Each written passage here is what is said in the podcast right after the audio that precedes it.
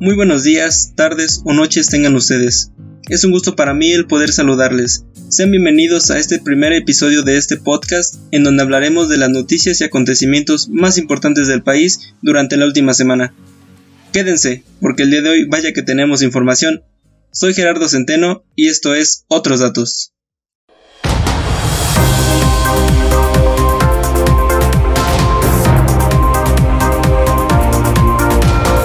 Una producción original de El Estado. El Estado. El Estado. Escucha la opinión, la información y las noticias más importantes de la semana en un solo espacio. El Estado. Quédate y escucha otros datos. Otros datos. Con Gerardo Centeno. Gerardo Centeno.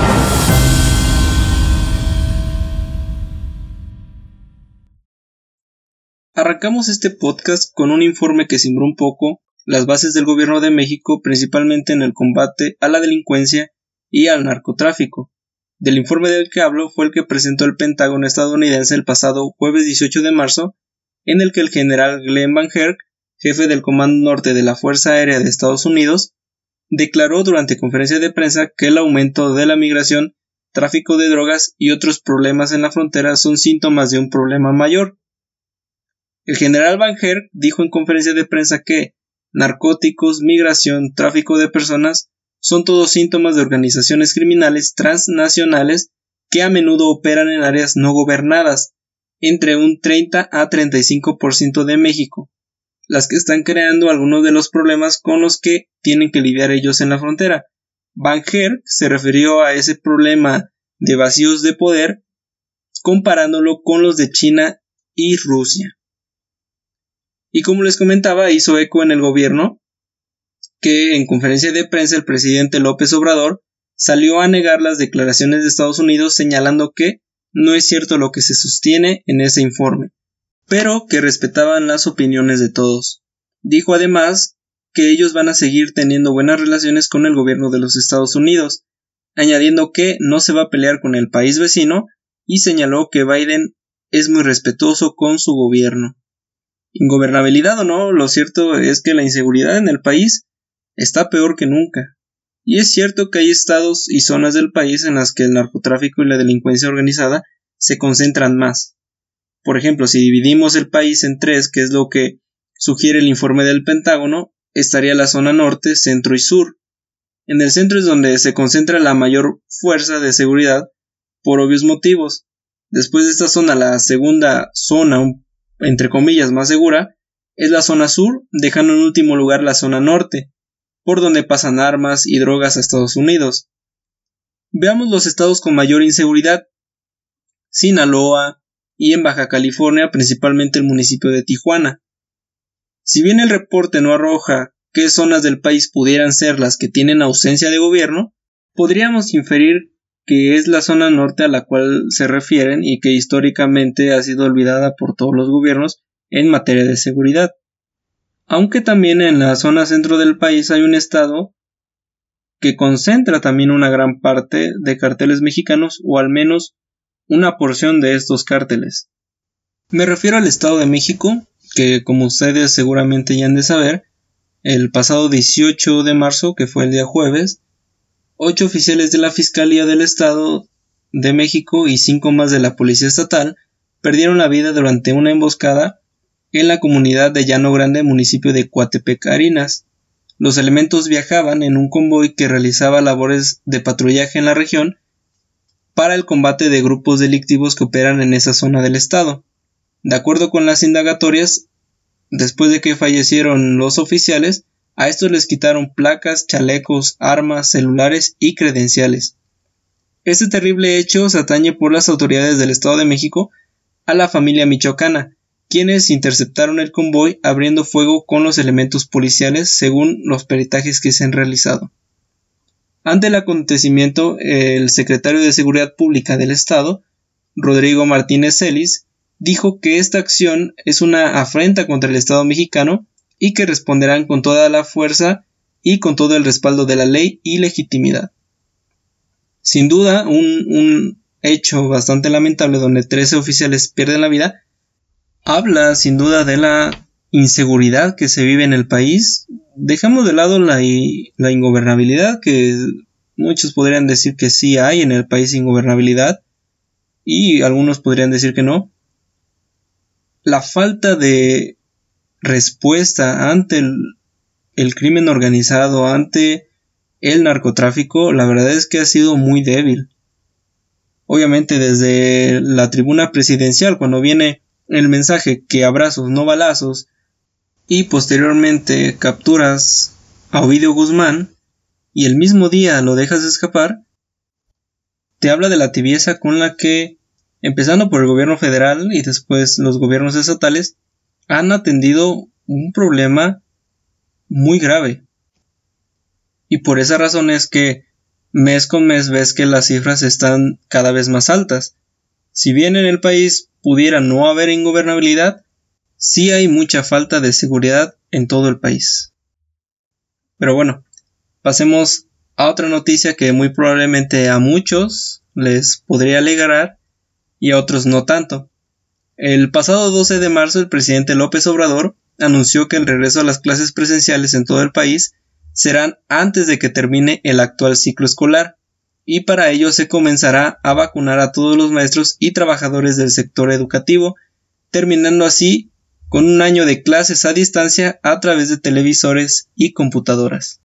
Vamos también a vacunar a maestras, a maestros, a todo el personal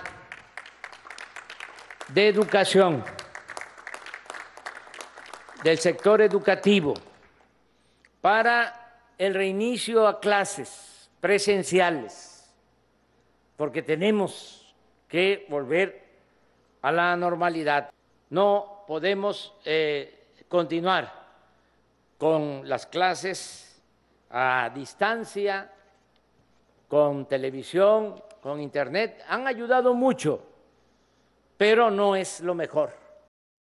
Dado que es un tema político, y tomando en cuenta que se vienen elecciones y que al presidente verdaderamente le urge también que la gente salga para reactivar la economía, es muy probable que con esas declaraciones, quizá por ahí de finales de mayo o principios de junio, el resto de los alumnos del sistema educativo de la SEP estén regresando a clases presenciales. Digo resto del país porque hay estados que se encuentran ya en semáforo verde y serían los primeros en regresar terminando el periodo vacacional de Semana Santa, que sería por allá del 12 de abril, y el estado de Campeche sería la principal entidad en regresar como una prueba piloto. En contexto con esto, la SEP informó que ya trabaja con el sector salud para establecer las pautas de cómo se daría ese regreso a las aulas, que de manera principal la Secretaría de Educación tiene nuevas disposiciones para garantizar un regreso seguro a las escuelas, estos nueve puntos son los siguientes. El punto número uno es la activación de los comités participativos de salud escolar. La segunda es el acceso a agua y jabón en las escuelas. El punto número tres es el cuidado de maestros y maestras, particularmente los que están en grupos de riesgo, como quizás maestros mayores de 50 años o mayores de 60 años que tengan alguna enfermedad crónica degenerativa. La número 4 es velar por el uso general y adecuado de cubrebocas en todos los planteles. La número 5 es eh, mantener la sana distancia en las entradas y salidas de los centros escolares y en los recreos y principalmente también en las aulas que es un gran reto, ¿eh? no, no es algo sencillo porque a veces nos encontramos que en las aulas de las escuelas hay a veces 40, 50 alumnos y tomando en cuenta eso, por eso la SEP considera que los regresos a las escuelas deberán ser escalonados y con una asistencia alternada. Es decir, un día quizás de un aula podrían ir 20, a otro día otros 20 y así ir distribuyéndolos para no generar principalmente aglomeraciones dentro de los salones. La número 6 considera maximizar el uso de los espacios abiertos. Esto quiere decir ocupar desde canchas deportivas hasta quizás algunos otros espacios de zonas verdes dentro de las escuelas. La número 7 prevé la suspensión de cualquier tipo de ceremonias que generen congregaciones en las escuelas. Es decir, lo primordial del regreso a las escuelas no es organizar desde ya luego luego ceremonias, sino primordialmente que los alumnos puedan reintegrarse a los estudios de manera presencial. La número 8, que considero yo es la más importante de todas, establece la detección temprana de posibles pacientes COVID, donde con un solo enfermo en la escuela, esta se cerrará por 15 días. Considero yo que es la medida más importante porque la detección temprana de un posible paciente COVID y aislarlo oportunamente previene que todos los demás se pudieran llegar a contagiar. La número 9 es apoyo socioemocional para docentes y estudiantes. El regreso a clases presenciales es casi un hecho que se dé antes de que termine el ciclo escolar, al menos para nivel básico hasta algunas instituciones de nivel superior. Recordemos que las universidades hasta ahora la mayoría no han pronunciado cuándo volverán. Lo que sí advierten es que cuando su entidad esté en semáforo verde lo harán solo en ese escenario e igual de forma gradual como lo prevé la Secretaría de Educación Pública. El regreso a clases en muchos quizá pinta ya a un fin de dejar las clases en línea, eh, de olvidar la computadora, pero no debemos olvidar que se deben de cumplir dos combinaciones para que eso ocurra. Una es que el estado o entidad de la escuela donde usted estudia se encuentre en semáforo epidemiológico verde, y el segundo, que en verdad el sector escolar esté vacunado. Este segundo rubro creo que es más complicado, porque a ver, hasta la fecha el gobierno no ha podido vacunar ni al 1% de la población con un tratamiento completo, es decir, con las dos vacunas que en la mayoría se están aplicando. En muchos casos nos dicen, ya llegaron 7 millones de vacunas en total, pero no se están aplicando.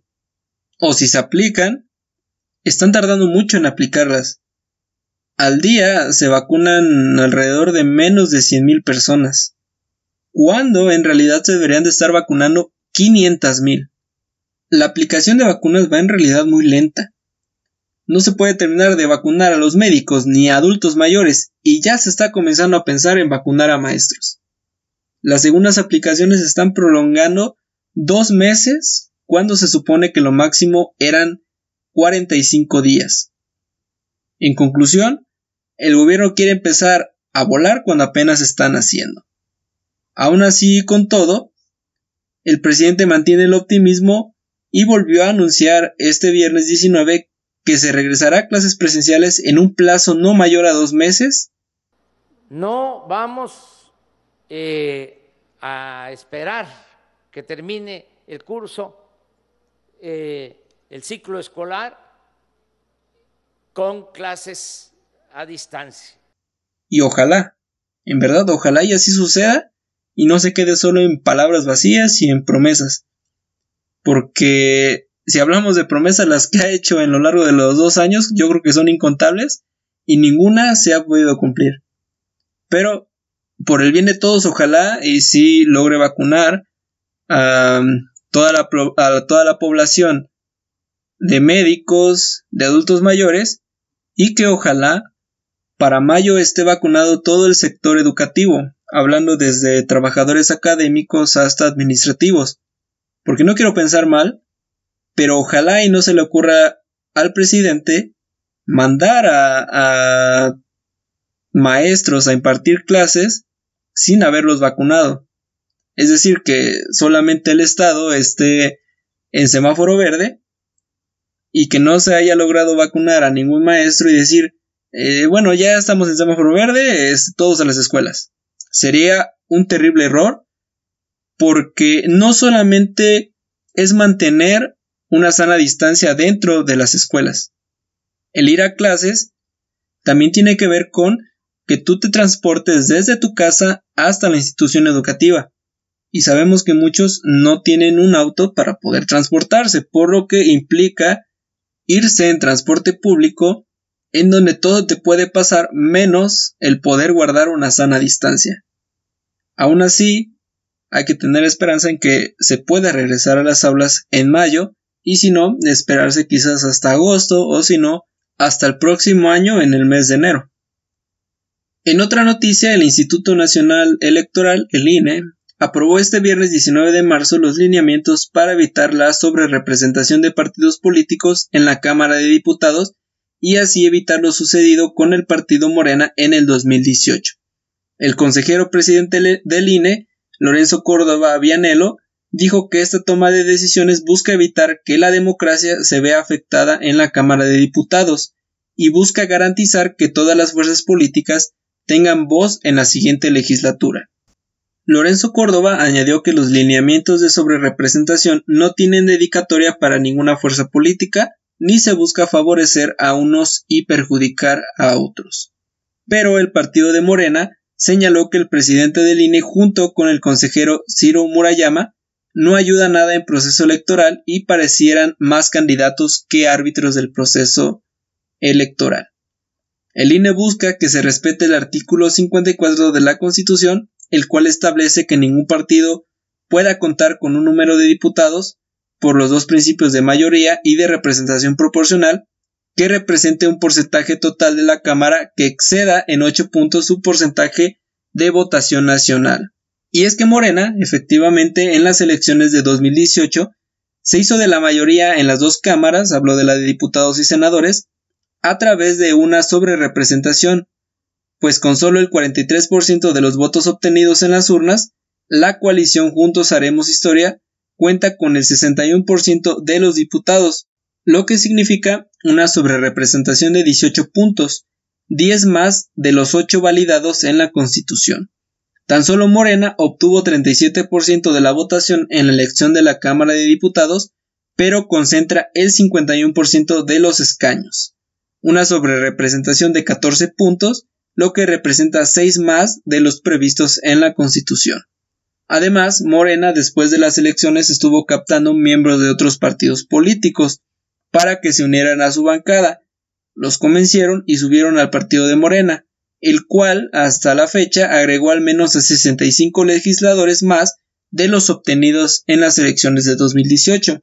Con estos lineamientos, como había mencionado, el INE busca que en general los partidos no tengan una representación en la Cámara de Diputados, pues según ellos viola la democracia que hay en el país.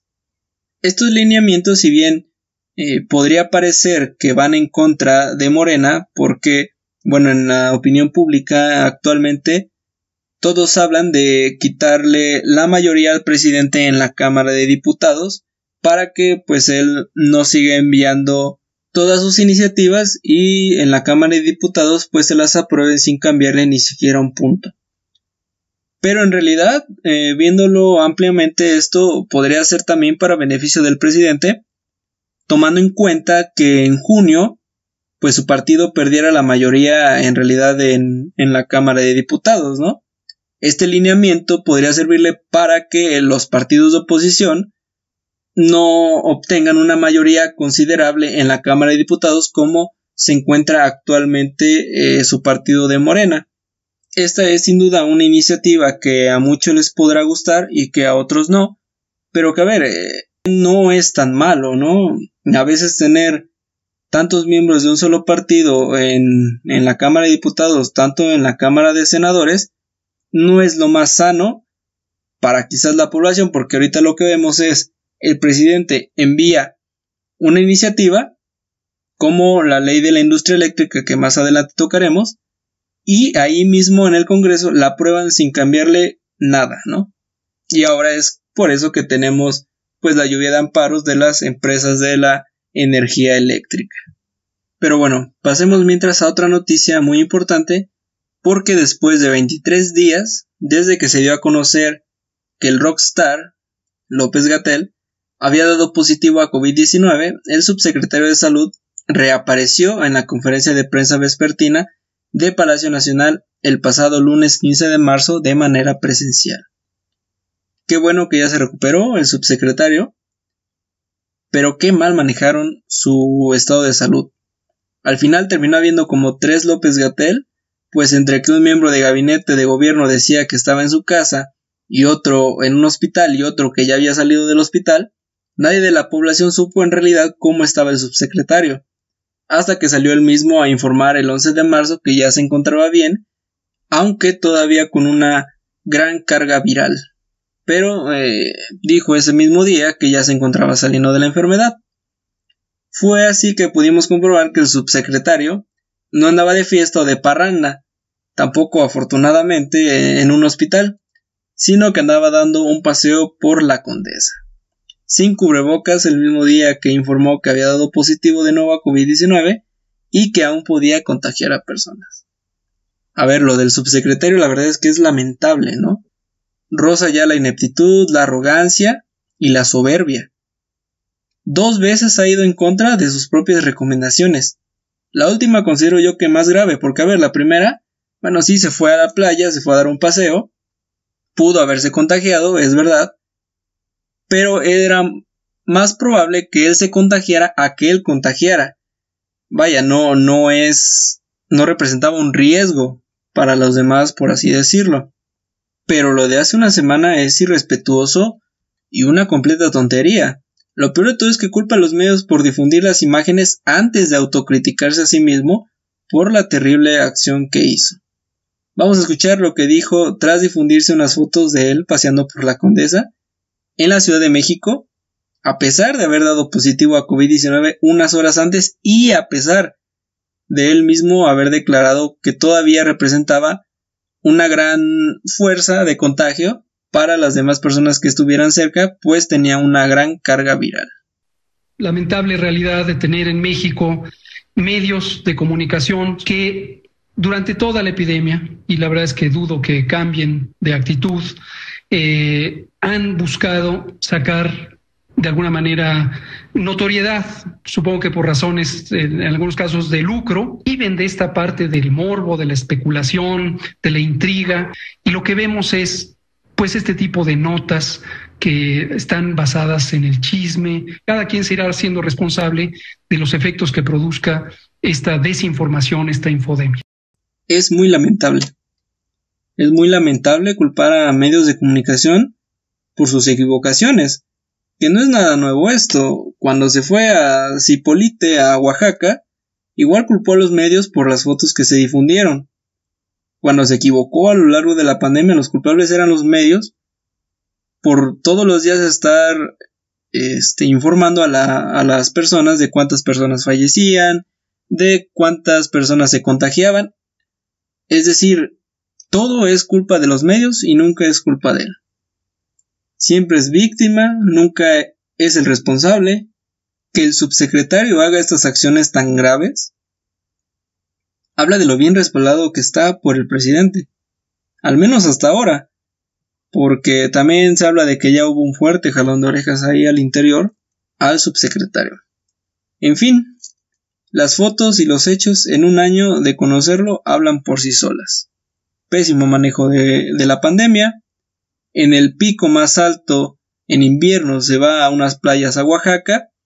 Y cuando está enfermo y representa un riesgo para las personas que lo rodean, se va a pasear al centro de la Ciudad de México sin cubrebocas y sin importarle nada más que él. En fin, este es nuestro subsecretario de Salud, la persona al frente de la pandemia la que debía de evitar que esto fuera una catástrofe y terminó siendo efectivamente un completo desastre. El rockstar de esta 4T y el rockstar de la pandemia. Síguenos en Twitter e Instagram como arroba el estado MX y en nuestra página de Facebook como el estado.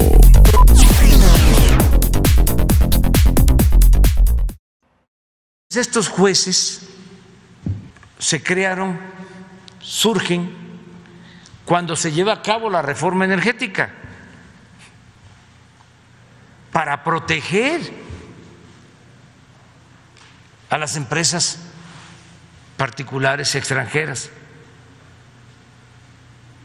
no para proteger y defender el interés nacional. Apenas se está publicando la reforma, y ahí va el amparo. En la última semana y media se dio lo que expertos en materia energética, ambientalistas y juristas advirtieron. Una lluvia de amparos por la reforma a la ley de la industria eléctrica, la cual fue aprobada en el Congreso sin modificarle ni un solo punto, y posteriormente fue publicada en el Diario Oficial de la Federación el pasado 9 de marzo. Para hablar de este tema voy a ponerlos un poco en contexto para que entiendan la noticia de estos últimos 10 días. El 1 de febrero del 2021, el presidente López Obrador presentó ante la Cámara de Diputados una iniciativa de trámite preferente para modificar la ley de la industria eléctrica. El presidente manejó siempre en su discurso que esta reforma buscaba fortalecer a la Comisión Federal de Electricidad, la CFE, en el mercado eléctrico, luego de que fuera debilitada en administraciones pasadas. Los días 11 y 12 de febrero, posteriormente, muchas organizaciones de la sociedad civil, ambientalistas y expertos en la materia manifestaron en Parlamento abierto ante la Cámara de Diputados que la ley de la industria eléctrica implicaría graves afectaciones al medio ambiente por la priorización en carbón y combustible en la generación de energía, causaría incumplimiento de tratados internacionales sobre cambio climático, al igual que en plano económico, y afectaría además los principios de libre competencia y libre concurrencia en el mercado eléctrico. A pesar de estas advertencias, se publicó en el Diario Oficial de la Federación el pasado 9 de marzo, como se los había comentado hace un momento, sin ninguna modificación. Dos días después de la entrada en vigor de la reforma, el juez federal Juan Pablo Gómez Fierro ordenó la suspensión provisional de los efectos de la reforma de un alcance general, es decir, suspendía los efectos de la reforma no solo en la empresa que presentó el amparo, sino en todas las demás del mercado eléctrico. Un día después, el presidente López Obrador arremetió mediáticamente en contra de este juez, acusándolo de proteger intereses de particulares en lugar del interés nacional. El presidente, en lugar de interponer un recurso de queja, decidió el linchamiento mediático. Pidió entonces el presidente que se investigara el proceder de todos los jueces que concedieran amparos en contra de su reforma a la ley de la industria eléctrica. Sería el colmo de que el Poder Judicial del país estuviese al servicio de particulares. Un día después, el ministro presidente de la Suprema Corte de Justicia de la Nación, Arturo Saldívar, sin responderle directamente al presidente de la República, publicó en su cuenta de Twitter que las y los jueces federales actúan con independencia y autonomía. El Consejo de la Judicatura Federal garantiza que puedan ejercer su función con absoluta libertad. Para el día lunes el presidente envió una carta al ministro Arturo Saldívar en donde le pidió que se investigara el actuar de este juez en la resolución concedida a favor de las empresas eléctricas. Ciudadano presidente del Consejo de la Judicatura, un día después de haberse publicado la reforma a la ley de la industria eléctrica, el juez Juan Pablo Gómez Fierro, titular del Juzgado Segundo de Distrito en materia administrativa, especializado en competencia económica, radiodifusión y telecomunicaciones, concedió a un quejoso una suspensión por el amparo promovido en contra de esa nueva disposición y lo hizo extensivo a otras personas físicas y morales. De manera respetuosa y en observancia al principio de separación de poderes, le solicito que el Consejo que usted preside determine e informe si a la autoridad judicial mencionada le correspondía o no aplicar de manera oficiosa la suspensión a quienes no lo solicitaron, solicito que el Consejo de la Judicatura lleve a cabo una investigación para esclarecer la actuación del juez Gómez Fierro en este episodio. El presidente de la Suprema Corte de Justicia le respondió que su queja sería remitida al área correspondiente del Consejo de la Judicatura Federal y le volvió a remarcar que juezas y jueces actúan en un marco de autonomía e independencia. Recalcó que le corresponde al Consejo de la Judicatura Federal vigilar que estos se conduzcan con apego a la ley, con honestidad, honorabilidad y total imparcialidad. Que el presidente de la República se entrometa de esta manera en el Poder Judicial habla de los brochazos autoritarios que reparte por donde sea. El presidente viola la independencia del Poder Judicial sin ninguna duda, porque piensa que él es el más poderoso del país y que puede inmiscuirse en cualquier lugar. Pero habrá que decirle que tiene límites, que representa solo un poder de los tres que son, y que no está por encima de los otros dos. A pesar de los señalamientos del presidente a los jueces, hasta el día de hoy van más de 27 suspensiones a la ley de la industria eléctrica y dado los hechos posiblemente llegarán más. De lo resuelto por el juez Gómez Fierro, el presidente cuestionó principalmente la rapidez de la suspensión a su reforma, mencionando que cómo era posible que el juez concediera la suspensión en solo un día. ¿Cómo al día siguiente de que se publica la ley, la suspensión? El presidente quedó exhibido sin ninguna duda, porque está claro que él junto con Rocío Neil, quien también cuestionó esa parte de la prontitud de la resolución, desconocen la ley de amparo, pues los artículos 112, 115 y 129 de esa ley obligan al juez a resolver en 24 horas a partir de que tienen conocimiento de las demandas de amparo presentadas por los justiciables. La misma ley te dice que se debe resolver de manera pronta en poner una medida cautelar para que no surjan más agravios, en caso de que los hubiera, en contra de la persona que promovió el amparo. La suspensión provisional es una medida cautelar cuyo objeto primordial es resguardar la materia del juicio, a efecto de que éste continúe mientras se dicte una sentencia. El viernes 19, el juez Gómez Fierro concedió una suspensión definitiva que pese a esto no quiere decir que se haya resuelto ya en su totalidad el juicio, sino que ha sido aplazado hasta que el órgano jurisdiccional resuelva en lo principal este asunto. También otro reproche del presidente hacia el juez y una duda en general que tenían una parte de la población era por qué el, el juez decidió aplicar la suspensión de manera general, si quien promovió el juicio de amparo fue una sola empresa. Si bien el principio de relatividad contempla solo la protección para el quejoso, que presenta la demanda, en asuntos de índole ambiental se utiliza de una manera flexible. De hecho, la Suprema Corte se ha manifestado ya al respecto y ha considerado que, tratándose de derechos colectivos como el derecho a un medio ambiente sano, los efectos de una sentencia pueden beneficiar a la colectividad sin transgredir con ello la procedencia del juicio de amparo. El juez Gómez Fierro resolvió en su suspensión definitiva de la siguiente manera la situación antes mencionada.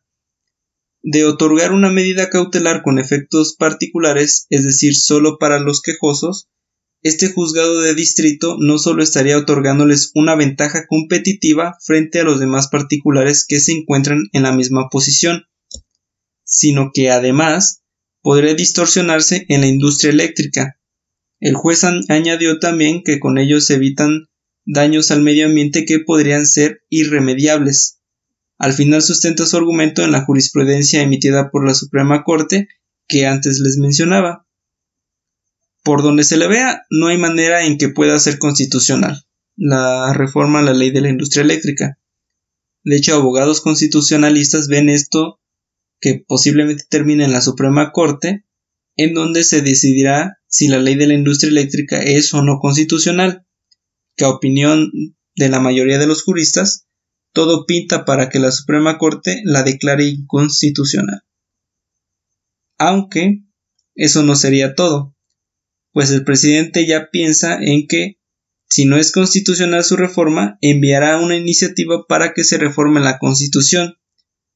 Y de hecho en días recientes ha declarado que la iniciativa que presentará planteará que la Constitución sea reformada a como estaba en los años 70. Así el nivel de retroceso. Yo estoy seguro que no es inconstitucional la reforma, pero sí lo determinan jueces, magistrados, ministros, de que es inconstitucional y que no puede eh, proceder, enviaría yo una iniciativa de reforma a la Constitución Fácil.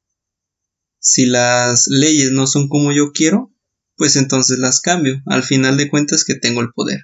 Eso es lo que está planteando ya el presidente. Pero a fuerza debe de estar su reforma hecha ley. Si no, él buscará de qué manera podría hacerse. Pero suponiendo, vamos a entrar en esas aguas turbulentas, que la Suprema Corte de Justicia de la Nación decide que es inconstitucional la reforma.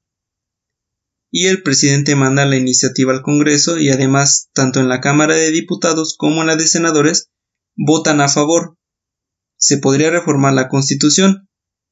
Pero hay algo que se le llama bloque de constitucionalidad, que en términos generales es un grupo, por así decirlo, conformado en este caso en términos generales por la Constitución mexicana, tratados internacionales de derechos humanos y jurisprudencia internacional, los cuales ayudan a resolver una controversia judicial no solo tomando en cuenta la Constitución, sino otras disposiciones y principios que no se encuentran en la Carta Magna, además, en la contradicción de tesis 293 diagonal 2011 establece que las normas sobre derechos humanos contenidos en tratados internacionales tienen rango constitucional.